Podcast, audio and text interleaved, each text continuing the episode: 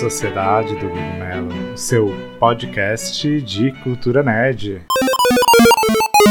Hoje a gente está aqui para falar de Resistente, uma HQ brasileira é, criada pelo Juliano Rocha.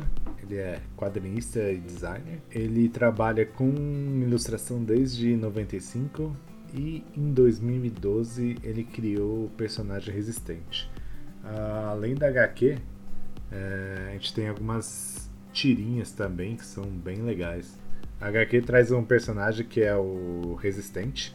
A história é que quando o personagem resistente, que é o Eduardo Oliveira, ele foi diagnosticado com uma doença degenerativa irreversível, é, classificada como AMI, e graças ao tratamento de células troncos aplicado pelo pai dele, um dos maiores pesquisadores do mundo na, na área, ele foi curado e ganhou alguns incríveis poderes. Na HQ, ele fala que ele pode, se eu não me engano, ele é mais forte, 50 vezes mais forte do que um ser humano normal. Ele, ele também se cura 10 vezes mais rápido do que um ser humano normal. E na HQ ele fala também que na prova de 100 metros, por exemplo, ele consegue fazer em 3 segundos. E a história, é, agora um pouco de spoilers, se você ainda não leu, eu vou tentar, eu vou tentar minimizar os spoilers. O que acontece é que é o seguinte: a, a, o básico da história é ele tinha uma doença é, grave e ele estava a caminho de não poder se mexer mais. Ele quem tem essa essa doença, pelo que a HQ fala, é, perdoe-me se eu estiver errado, mas é, no final, né, você acaba conseguindo mexer só os olhos, então você fica de cama. E a HQ traz é, um, um pouco da, de, dessa história da doença e, e a superação do, do herói, né? É, nesse quesito. Mas com a ajuda de um tratamento de células troncos. E quando o pai dele faz o tratamento, ele fica dois anos né, internado, é, porque o tratamento é, demora, é, na HQ não explica porquê.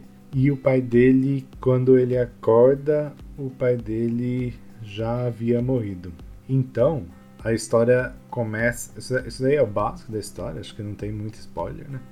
Mas a história começa quando ele. Quando o tratamento que ele fez, ele foi financiado pelo governo. Então o embate é que depois que ele acorda, o governo percebe que ele tem superpoderes e tenta usar ele como um super-herói def é, defendendo os interesses do governo. Então ele participa, por exemplo, de ações da polícia, é, tentar prender bandido, etc.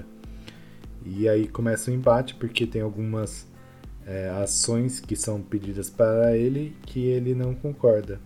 E é bem legal, tipo, é, eu acabei lendo ainda a primeira HQ, é, tem mais duas já publicadas, é, mas é, é legal esse conflito que existe personagem que eu acho que nas próximas HQs vai ser discutido e vai ser abordado com mais afinco, né? Porque acho que isso é um dos cernes do personagem. E sobre as tirinhas, eu vi algumas na internet, que foi onde eu acabei conhecendo o personagem, né? Eu já seguia o, o desenhista, o ilustrador, e eles, elas tratavam também de algumas outras doenças. Então, como o herói, ele dando suporte, por exemplo, a crianças que fazem quimioterapia, tem outros casos. Eu achei bem bacana, porque é um tema bem complicado de se tratar e bem importante de se tratar.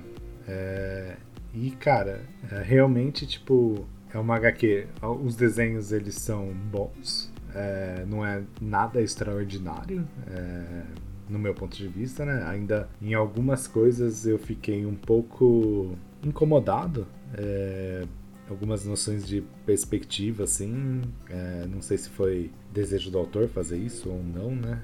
Mas acabaram me incomodando. Por exemplo, tem uma cena lá que ele tá no quarto que a perspectiva tá bem diferente, bem complicada de se ver assim, entre o personagem, a cama e outras coisas, mas tipo, no geral assim, é uma HQ bem desenhada até. É, é simples, não é nada complexo. E é melhor do que algumas que eu já vi, é, HQs brasileiras. Mas assim, eu acho que o importante é. É uma HQ nacional, é, de um herói nacional que trata temas que eu vi em outras HQs tratarem de modo superficial. E eu acredito, eu não acabei de ler, né? Como eu disse, mas eu acredito que é, ela vá tratar dos, desses assuntos de doença mais a fundo, é, principalmente porque o personagem nasceu e ele ganhou os superpoderes por causa de uma doença. Então, cara, eu espero que continue assim, como no primeiro, na primeira HQ. E, cara, outra coisa importante é citar que o custo é bem baixo para você adquirir. Se você entrar no site, que é resistente.net, você consegue comprar a HQ por R$3,90 a versão digital. Tipo, é um custo baixíssimo, é bem acessível, é digital. Eu acho que é importante ter essas alternativas, porque nem é, não é todo mundo que tem uh, 10, 20, 30 reais para gastar numa HQ. Então, é claro que, tipo, o trabalho do autor tinha que ser mais valorizado, mas acho que para entrada assim e para divulgação é um preço bacana.